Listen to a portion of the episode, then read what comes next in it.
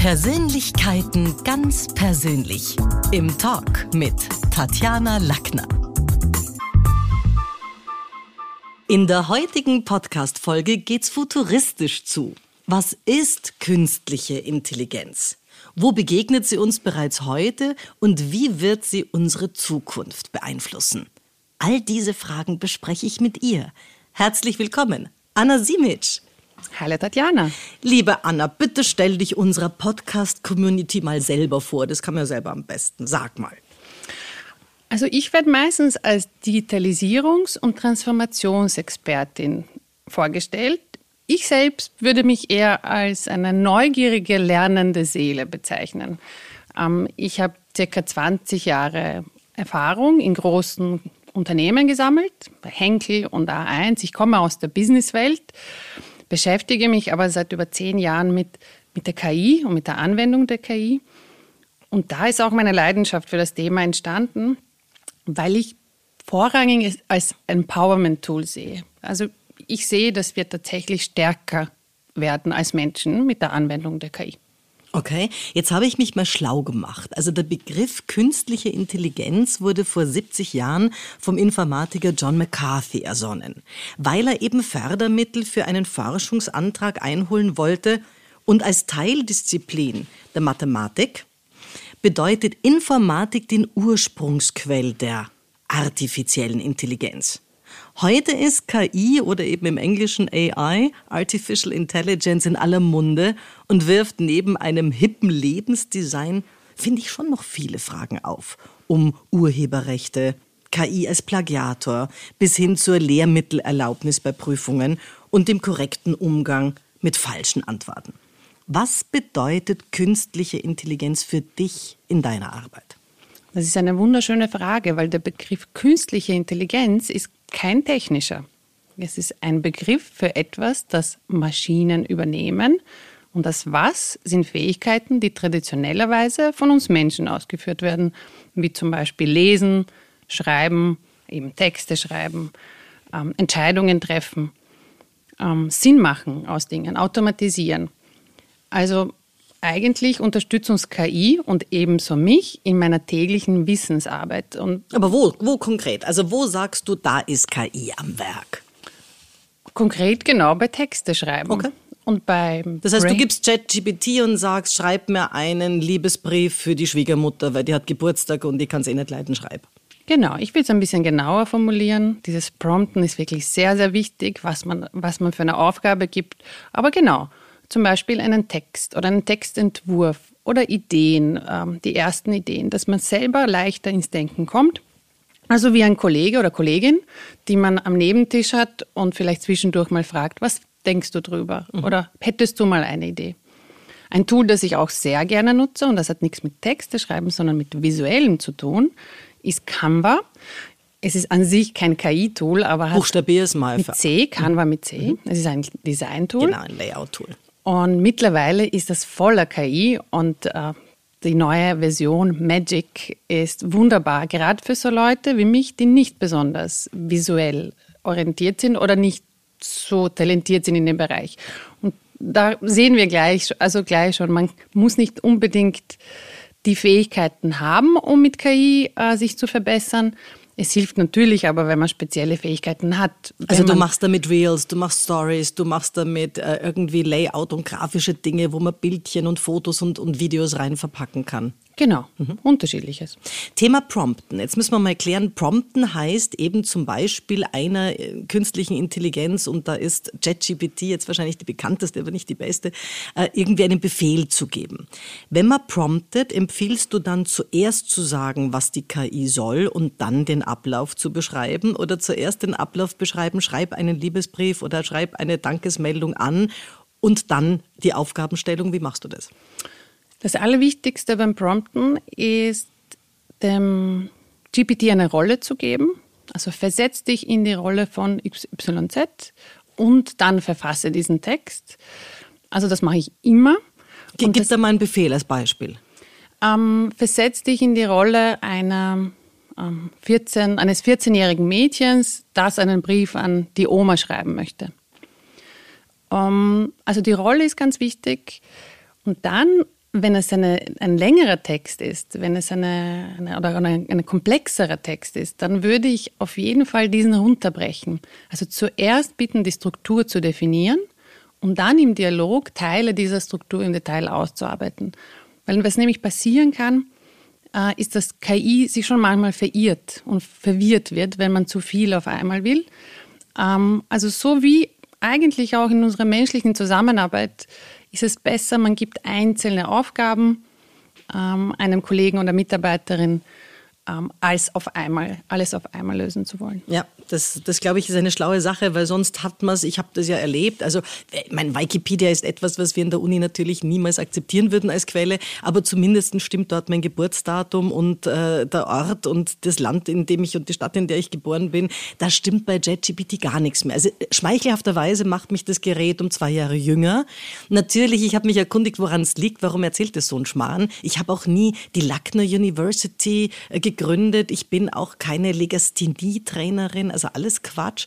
Aber es scheint eben alles mitzunehmen, was in sämtlichen Postings und sonstigen Dingen hier irgendwann geschrieben wurde. Und wenn da irgendeiner gesagt hat, du geh zur Lackner, die kann das und ich glaube, sie ist auch Legasthenie, naja, dann ist das sofort da mit drin.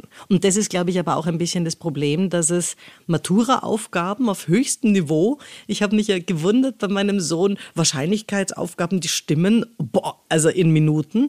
Und alles, was so ein bisschen personenrelevante Daten sind, ist ein rechter Quatsch. Ja, man darf wirklich nicht den Fehler machen, GPT zu, als eine Suchmaschine mhm. zu verwenden. Das, äh, mittlerweile ist das auch, wird das auch blockiert. Also es gibt keine Personenbeschreibungen, die die KI ausspuckt. Es ist eine, eine, ein Large Language Model dahinter. Also es kann gut Texte verfassen, es kann sehr gut gewisse Stimmungen, Stile wiedergeben. Und eben, es ist mit sehr viel Wissen per se gefüttert, aber es ist keine Suchmaschine. Und da muss man wirklich aufpassen, dass man sich auch nicht auf das verlässt, was als Antwort kommt. Aber es kann natürlich, wie du sagst, sich in jemanden versetzen. Und wenn ich sage, schreib im Stile von Richard David Brecht und der Versuch ist gemacht worden, dann funktioniert das 1a. Wie groß ist denn da jetzt auch die Gefahr von Reputationsmanagement für Menschen, wo man sagt, habe ich nie gesagt und habe ja nicht geschrieben, auch wenn es mein Stil ist? Also da, da sind wir noch, noch im Open.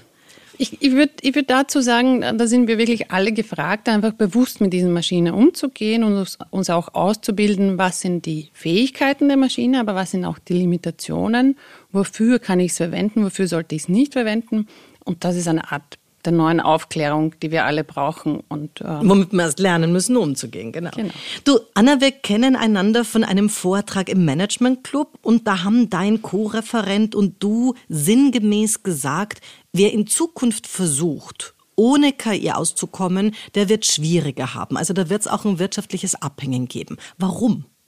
Die Betonung liegt tatsächlich auf schwieriger, auf schwerer, weil wir durch die Nutzung von KI effizienter und effektiver werden. Und wenn wir es tun, also die, die es nutzen, wenn sie es tun, dann werden sie die anderen äh, hinter sich lassen. Und das ist nicht eine Behauptung, das ist mittlerweile auch mit einer groß angelegten Studie belegt in den USA von der Wharton University mit einem großen Beratungsunternehmen, wo die ähm, Mitarbeiterinnen gebeten wurden, ähm, bestimmte Aufgaben zu erledigen mit der Hilfe von KI und ohne KI. Und es wurde es wurden kreative Aufgaben, analytische Aufgaben, selbst Verhandlungsaufgaben, wo wir glauben, dass das eigentlich nur wir Menschen können. Diejenigen, die mit GPT gearbeitet haben, haben diese Aufgaben um 40 Prozent schneller und besser gelöst als die anderen.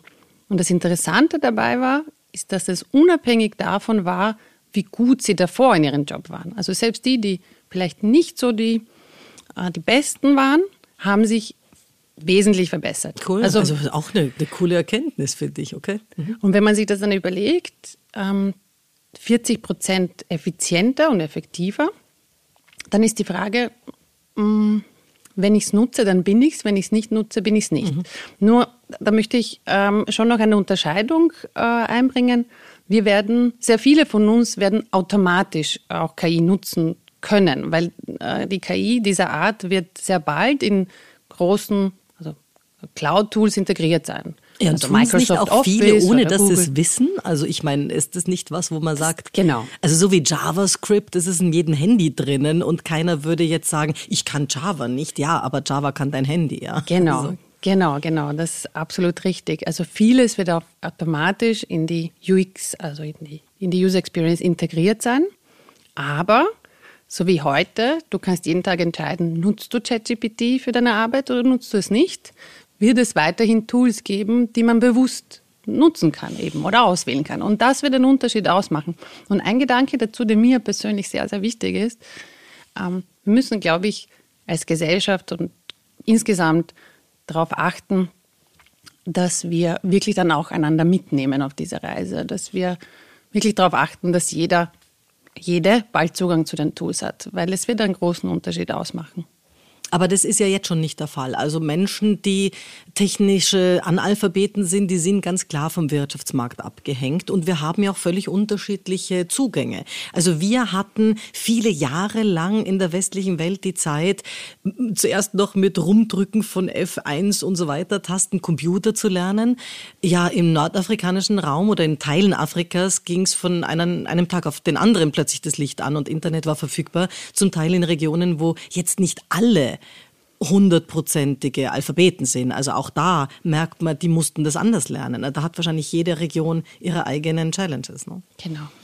Böse Zungen die sehen aber jetzt beispielsweise gerade bei ChatGPT das als eine reine Kopiermaschine von bereits vorhandenen Datensätzen. Was entgegnest du denen? Mm, ich würde sagen, die Personen, diese böse Zungen haben GPT wahrscheinlich nicht ausreichend genug genutzt und auch nicht gut genug mit guten Prompts. Auch da gibt es wirklich Studien, die sagen, es braucht zehn Stunden Auseinandersetzung mit dem Tool, dass man weiß, wie man das meiste aus dem Tool rausholt.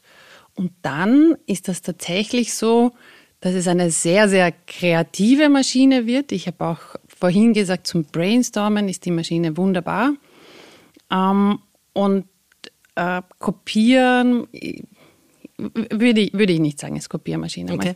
Okay. Kannst du mal so drei typische Fehler bei Prompts sagen, die man jetzt, bevor man seine zehn Stunden hinter sich hat, weil ich nehme an, der meist, die meisten Menschen machen mal JetGPT auf, schauen mal, was das ist, haben natürlich noch kein Abo dort, sondern nützen es noch derweil kostenfrei.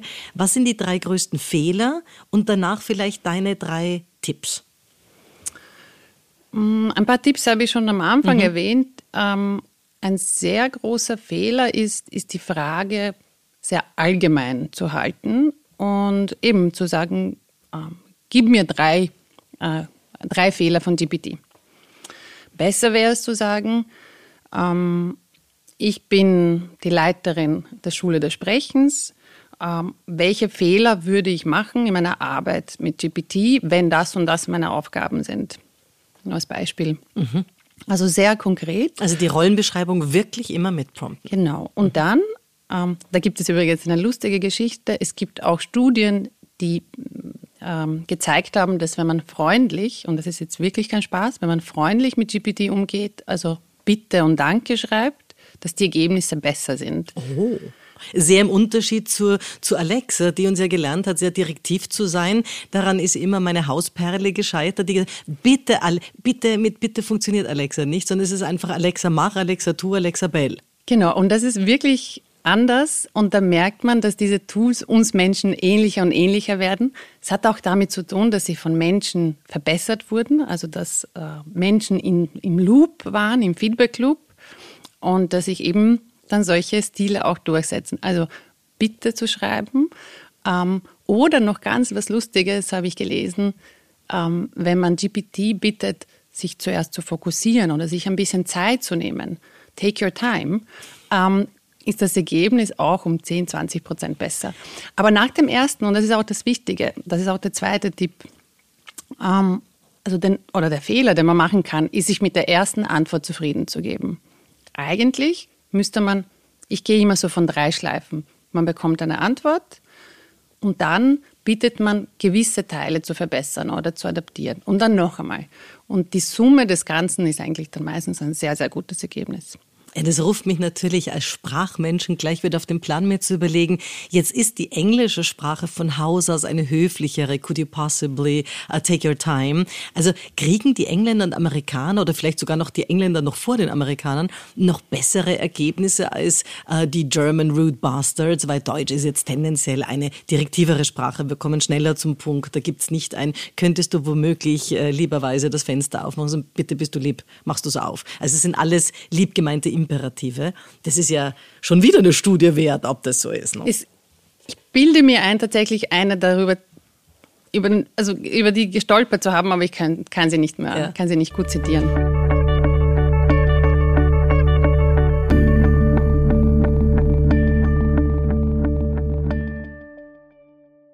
Welche KI-Plattformen, Anna, nutzt du mit Begeisterung und regelmäßig? Und beschreib mal, weil das ist ja in einem Podcast wie bei Ballett im Radio, man sieht's ja nicht. Beschreib mal ein bisschen, was dort passiert. Also gib uns da bildhafte Beispiele, damit wir das Faszinosum da auch erleben können. Ich würde ein bisschen ausholen, weil das, was ich momentan nutze, also wir als Beratungsunternehmen sind sehr stark Recherche fokussiert und äh, verfassen auch Texte und Präsentationen. Ähm, somit ist da, sind wirklich diese Large Language Modelle da sehr, sehr nützlich und wie gesagt, GPT ist super hilfreich. Es gibt noch ein tolles Tool für Recherche, es nennt sich perplexity.ai. Also wenn man schnell eben Studien rausholen will, äh, das ist fast, also das ist fast eine gute Suchmaschine, äh, nutze ich auch sehr gerne. Canva habe ich erwähnt, aber in Vergangenheit habe ich viel mehr auch sehr praktische äh, KI Tools und Modelle äh, verwendet, die uns wirklich geholfen haben, im Business bessere Ergebnisse zu erzeugen. Ähm, ich habe lange Zeit im Marketing gearbeitet. Das Programmatic Advertising kennt, glaube ich, mittlerweile jeder. Ähm, also wo man algorithmisch die besten, die beste versucht, die beste Werbung dem relevantesten Kunden auszuspielen und da auch wirklich zu verstehen, was will man damit erreichen ist eigentlich die wichtigste Frage, wenn man so ein Tool, Tool anwendet. Was ist mein Ziel? Ist mein Ziel, wie bei Social-Media-Algorithmen, dass da sehr viel ähm, Awareness, also sehr viele Klicks passieren und auch auf Werbung optimiert wird? Oder ist etwas anderes, vielleicht eine Zufriedenheit, Kundenzufriedenheit könnte auch ein, ein Ziel sein? Also diese Art der unterschiedlicher KIs und Tools in der Kundeninteraktion, im Verkauf, also im Marketing und Sales, damit habe ich mich am längsten und am, am intensivsten beschäftigt. Aber nehmen wir das mal, wenn jetzt irgendwie eine Firma wissen will und, aber ich meine, viele können es ja dann selber auch nicht überprüfen, haben wahrscheinlich Marketingfirmen dahinter, die sagen, ist mir so gegangen. Nein, also die KI nützt uns da jetzt noch gar nichts in Wirklichkeit. Viele Dinge gehen da für unsere Sachen nicht. Wenn man mal selber checken will, wie gut SEO-mäßig sind wir aufgestellt im Sinne von finden, suchen, also kommen wir langsam mit der KI dorthin, dass auch wirklich die Auftraggeber langsam wieder ihre Aus, wie sagt man das, Ausführenden kontrollieren können. Weil bislang war es ja schon in der letzten Zeit ein bisschen so, das, was mir mein, mein Social Media Team erzählt, muss ich halt glauben und dann kriege ich einen Report und sehe es an Clicking, stimmt's oder nicht, aber who knows? Also es ist ein Report, ja. Aber ist das was, wo du sagst, SEO-mäßig, man kann jetzt langsam auch wieder die kontrollieren? Ähm, es gibt tatsächlich ein Tool für alles. Und ich sage auch gerne, alles, was man sich vorstellen kann, äh, man kann davon ausgehen, es ist technisch verfügbar. Es gibt unglaublich viele, gerade seit letztem Jahr, unglaublich viele neue Tools, kleine, große, mit denen man sich herumspielen kann ähm, und gewisse Dinge eben ausprobieren kann. Kontrolle ist so eine, so eine, so eine Sache. Ähm, ich rede lieber von Validierung und von Impact, weil in Wahrheit, ähm, was bringt es mir zu wissen vielleicht, ähm, ob genau diese eine Person genau dann erreicht worden ist, wenn das vielleicht gar nicht mein Ziel mhm. war oder mhm. sie gar nicht dann sich so verhalten hat, wie es meinem Ziel hilft. Also meine ich immer zwei Dinge zu sagen. Ich habe eine Hypothese. Wenn ich diese Werbung ausspiele, dann werde ich dieses Ergebnis erzielen oder so wird sich meine Zielgruppe verhalten und dann validiere ich diese Hypothese in einem Experiment oder in einer Kampagne. Andererseits, ich stelle mir gewisse Ziele oder für, für Kampagnen oder überhaupt für meine Kommunikation und überlege mir dann, mit welchen Tools ich das erreichen kann und baue so viele Experimente und Kampagnen auf, damit ich das Ziel in Summe erreiche. Ja, okay, klingt gut. Du hast gesagt, dahinter liegen Large Language Models. Was wären denn jetzt Short Language Models. Gibt es nicht. Gibt es nicht. Es heißt einfach Large, oder? Ohne dass es ein Short gibt. Also gut. Okay, du hast irgendwann, glaube ich, auch an dem Abend erzählt, dass du ähm, Midjourney verwendet hast schon. Das ist etwas, womit man ganz coole Fotos machen kann und die ineinander laufen lassen kann und so weiter. Also ich habe da mal reingeschaut. Oh mein Gott. Also sobald man da aufmacht, muss man sich auf einer anderen Geschichte... Discord. Ja, oh Gott, ja. Also dann irgendwie... Also vieles ist noch nicht ganz einfach. Ja, gebe ich dir recht. Ähm, Midjourney ist auch nicht unbedingt mein Favorite Tool, da bin ich zu wenig Designer. Ja. Ähm, ja, und vor allem kann es ja jeder klauen. Wenn ich jetzt mit meinem Logo irgendwas machen will, dann ist es ja public. Also natürlich kann man auch da wieder die Abonnements dazu kaufen und so weiter. Genau. Aber es ist auch ganz bestimmt für Grafiker toll. Aber also Krankt nicht manches auch daran, dass man sagt, man müsste jetzt schon so viele Skills am Start haben, um die jeweiligen Tools nutzen zu können, wo dann aber schon zum Teil die Profis in der jeweiligen Disziplin, weil Grafiker, weil Texter, weil Journalist äh, zum Teil. Also ist das nicht was, wo man sagt, es ist ein bisschen ein Make-Believe. Es könnte alles gehen, wäre ich schon fitter. Ja, wir, wir betrachten das zu diesem Zeitpunkt. Das ist immer ganz wichtig. Als wir gesprochen haben vor ein paar Wochen im Management Club, ähm, war zum Beispiel noch nicht angekündigt, dass GPT-4 ab ähm, jetzt, eigentlich jeden Tag erwartet man das, äh, eine Funktion freischaltet, mit der man Bilder mit der einfachen Sprache erzeugen kann. Eben nicht wie mit Journey mit sehr spezifischen, sehr technischen Ausdrücken, sondern einfach ähm, zeichnen mir ein Bild von zwei Damen, die gerade einen Podcast führen in einem Studio in einem Wiener Innenbezirk. Aber die meisten wollen doch ihre eigenen Bilder verändern. Die wollen doch ihre eigenen Pics irgendwo hinsetzen. Und die wenigsten wollen jetzt irgendwie ein Buch animieren, wo man genau. sagt, zeichne mir einen Floh. Genau, und dafür gibt es dann Tools wie Adobe Firefly, wo du dann relativ leicht Dinge verändern kannst. Aber was ich auch meinte, dass das geht unglaublich schnell heutzutage. Also was wir heute besprechen, wenn wir uns diesen Podcast in einem Jahr anhören, werden wir wahrscheinlich ein bisschen drüber lachen, was wir alles geglaubt haben, dass vielleicht noch nicht geht oder geht, ähm, weil die, die Tools werden besser, sie werden besser miteinander integriert, sie werden, ähm, sie lernen voneinander.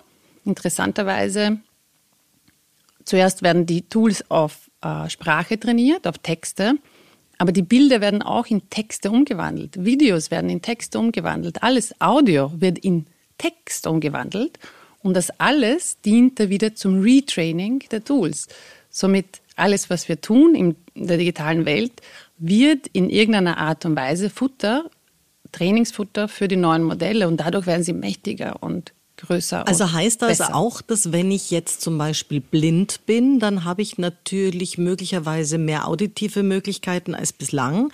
Wenn ich irgendwie gehörlos bin oder hier mein Handicap, dann habe ich visuell mehr. Aber wenn ich beides bin, bin ich natürlich aus dieser Welt sowieso völlig raus, in der sich gerade alle in, auf mehreren Sinnen berauschen. Weil haptisch und kinästhetisch gibt es da Ja, nichts. da gibt es, doch, doch, doch, da gibt es auch ähm, viele, viele Tools, die tatsächlich auch da wieder das Haptische mit okay. ähm, mit, dem, mit also die Sensorik äh, übersetzen.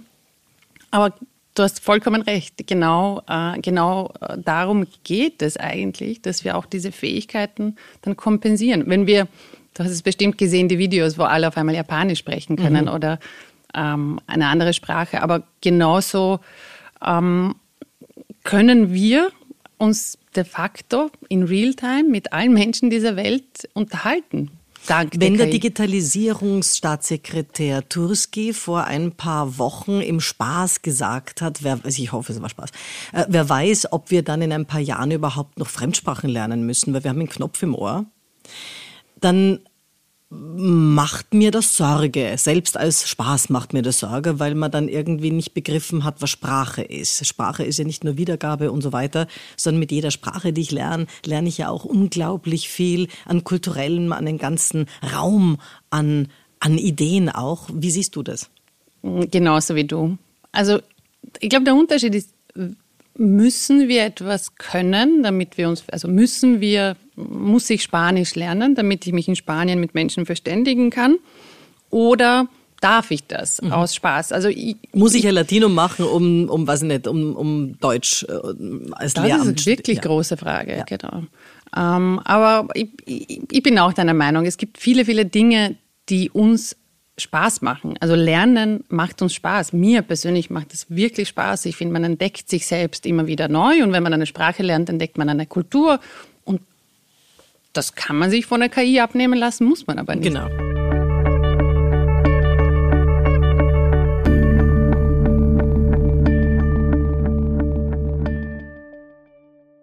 Welche ethischen und gesellschaftlichen Herausforderungen ergeben sich denn durch die Verwendung von KI in, also ich denke jetzt an die Automatisierung von Arbeitsplätzen und Co. Es gibt ja auf der einen Seite so eine diffuse Angst, jösses na, alles wird mir jetzt weggenommen, weil auf der anderen Seite, Gott sei Dank, muss ich das nicht mehr machen. Also ich finde, da wird ja auch unterschiedlichen Zielgruppen verschiedenes versprochen.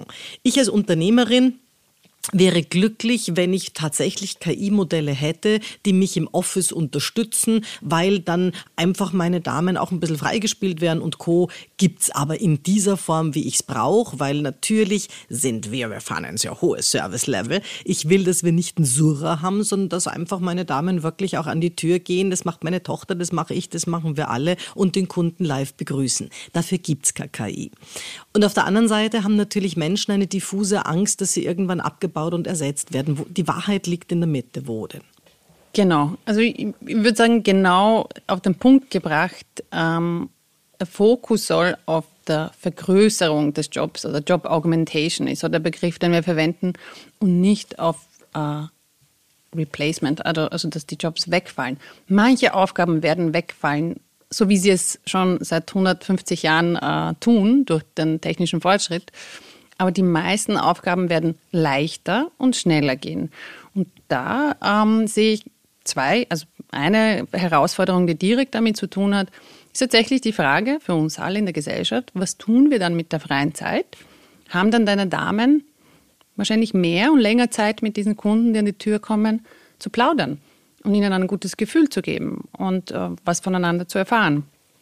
Oder Sie nehmen sich die Zeit und verbringen sie vielleicht äh, mit einem Hobby oder mit Lernen einer Sprache mhm. oder mit ihren Kindern oder was auch immer mhm. ihnen Spaß macht.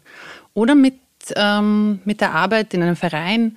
Ähm, es gibt so vieles, das wir tun können und äh, das Leben ist so vielfältig, dass das auch eine Frage wird. Ähm, natürlich ist es eine wirtschaftlich-politische Frage. Ja, da grätsche ich rein. Also meine Damen sind übrigens nicht nur Damen, sondern tummeln sich auch Herren dazwischen, fällt mir gerade ein. Aber die andere Frage ist, ähm, wenn Menschen mehr Zeit haben, und da sind wir bei einer grundsätzlichen, wie stehen wir zur Arbeitswelt? Da gibt schon auch die eine, die eine Studie, die mir sehr in Erinnerung ist, die klar macht, Menschen, die mehr Zeit haben, machen nicht nur Schlaues. Also die machen dann nicht nur das Violinkonzert, sondern die Frage der Kriminalität, die Frage, machen sie dann Unsinn, auf welche blöden Gedanken kommen sie, die gibt's natürlich schon auch. Also die Frage ist, soll uns das beruhigen? Ich weiß nicht, ob ich das so so sehe, weil normalerweise, wenn ich mehr Zeit hatte, ich weiß nicht, wie es dir geht, habe ich einfach noch mehr Arbeit erledigt. Also, und die meisten, die ich kenne äh, und auch die letzten 20 Jahre ähm, des Berufes, wo sich sehr viel verändert hat in dem Bereich Digitalisierung, wir haben alle nie, nicht wirklich weniger äh, zu tun gehabt. Also man sucht sich dann neue Aufgaben und ähm, ich, ich glaube, es ist meistens dann doch im Arbeitsumfeld, das man sich sucht. Genau, nicht im Kriminal. Nicht also im Kriminellen. Genau. Welche, welche Dinge machen dir Sorgen? Also gibt es gewisse Dinge, wo du sagst, da habe ich persönlich meine, meine Vorbehalte, da glaube ich, ist die KI, also da müssen wir schon noch ein bisschen diskutieren und, und checken, bevor wir da alles auf alle loslassen. Ich glaube, das war, das wäre nämlich der zweite Bedenken, ist tatsächlich die Frage der IP-Rechte. Und ähm, ich finde, das ist nicht ganz banal äh, und auch wenn es mir sehr großen Spaß macht, GPT zu nutzen und Midjourney und manche andere Tools, ähm, ich wünsche mir, dass wir sehr bald Klarheit haben darüber, ist das rechtens, dass wir die Ergebnisse dieser KIs so nutzen ähm, und bekommen die Menschen, die dessen Arbeit da in das Training äh, der Tools äh, eingeflossen ist, entsprechend auch eine Vergütung. Und ähm, das wird ein sehr, sehr schwieriger Weg, aber die, der Diskurs wird geführt äh, in den USA, in Europa und äh, jetzt haben wir ein EU-Gesetz zur genau. Digitalisierung. Genau. Ist das für dich ein Anfang? Sind da schon Dinge drinnen? Sind da ordentliche Löcher und something missing? Wie siehst du das? Und äh, sag mal so ein bisschen, was, was heißt das jetzt für uns? Was mit ähm, EU AI Act passieren wird, es wird äh, Klarheit darüber herrschen, wer welche Verantwortung ähm, in welche Rolle hat. Ich als Nutzer, ich als jemand, der das KI-Modell hergestellt hat äh, und wartet, ähm, oder eine, eine, eine, eine, dritte Person, die es vielleicht verkauft, in den Verkauf mhm. bringt. Und das wird uns schon sehr, sehr helfen, zu wissen, auch worauf muss ich aufpassen wie kann ich dann die Ergebnisse wo nutzen, wo, mhm. was darf ich, was darf ich nicht. Und ich glaube, dass ähm, die Regulierung ist ein sehr, sehr guter Anfang. Es hat sicherlich ähm, Verbesserungspotenzial, weil es, die Ursprünge sind schon, liegen schon einige Jahre her. Mhm. Also als man begonnen hat, das, äh, das Gesetz zu schreiben. Und natürlich hat sich die technologische Welt weiterentwickelt. Aber es ist ein super Anfang und ich glaube, dass wir darüber sprechen und dass wir den Weg gehen wird uns mehr Vertrauen in das ganze Thema geben. So ein bisschen wie, ich stelle mir das so vor, damals habe ich noch nicht gelebt, aber als das Auto eingeführt wurde mhm. ähm, und die ersten Menschen begonnen haben, auf der Straße damit zu fahren, gab es bestimmt noch kein Straßenverkehrsgesetz. Keine Straßenverkehrsordnung. Und auch keinen Führerschein. Ja. Mhm. Ähm, und irgendwann mal gab es das, oder es gab die ersten ähm, äh, Anfänge davon und irgendwann mal wurde das auch international abgeglichen so dass man, wenn man den Führerschein in Österreich macht, damit auch. Ja, aber bleib mal bei deinem Autobeispiel. Also Verantwortung und Haftung. Wer sollte denn haftbar gemacht werden, wenn ein KI-System in einem autonomen Fahrzeug zum Beispiel oder auch in der Medizin fehlerhaft handelt? Der Entwickler, der Hersteller oder der Nutzer? Was hilft uns der AI-Act aktuell? Ich, ich, ich, muss mich da wirklich abgrenzen, weil ich bin wirklich keine, keine Anwältin. Äh, ich kann nur sagen, also momentan wird das im Einzelfall Mhm. besprochen und festgeschrieben. Ähm, aus der Erfahrung in der Arbeit mit Industrieunternehmen ähm, weiß ich, dass das wirklich dann im Einzelfall in dem jeweiligen Projekt festgeschrieben ist, wer dann die äh, Verantwortung nimmt. Ist es der Softwarehersteller, ist es der Maschinenbauer oder der Nutzer Aber oder schon der mal gut, dass wir darüber reden. Also das genau. ist schon mal das. Aber dann in ja. Zukunft wird das, wird das nicht jeder für sich immer wieder neu klären müssen, sondern das Gesetz wird das, wird das sagen. Du, jetzt klingst du ja als jemand, der sich damit befasst und da auch Experte ist, positiv. Wo siehst du denn auch die Grenzen der KI? Wo erhoffen sich manche vielleicht auch ein bisschen zu viel?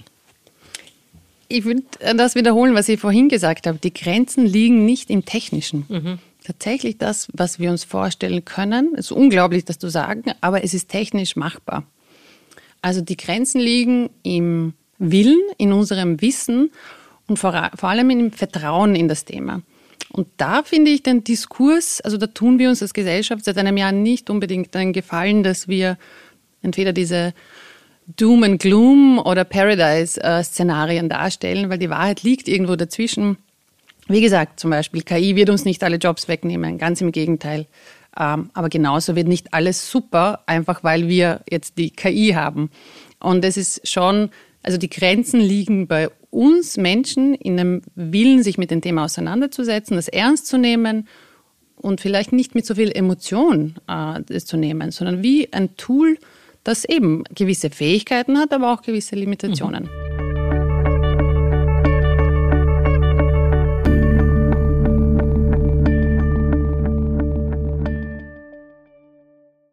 Wenn man jetzt also so ein bisschen über die Kante von 2030 drüber nur mal sinniert und man sagt, man hat ein Office und viele sind von uns ja heute schon digitalisiert und da hat man, da arbeitet man in seiner Microsoft Cloud oder Office-Paket oder wo auch immer.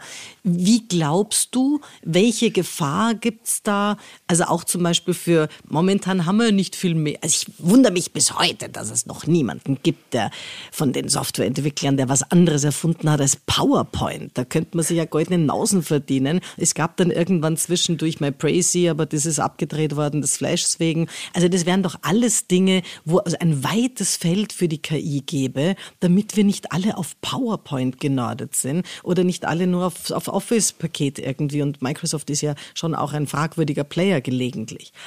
Wo glaubst du, wie schaut das Büro der Zukunft anders aus? Weil ich werde noch immer bei einer Tür reinkommen müssen.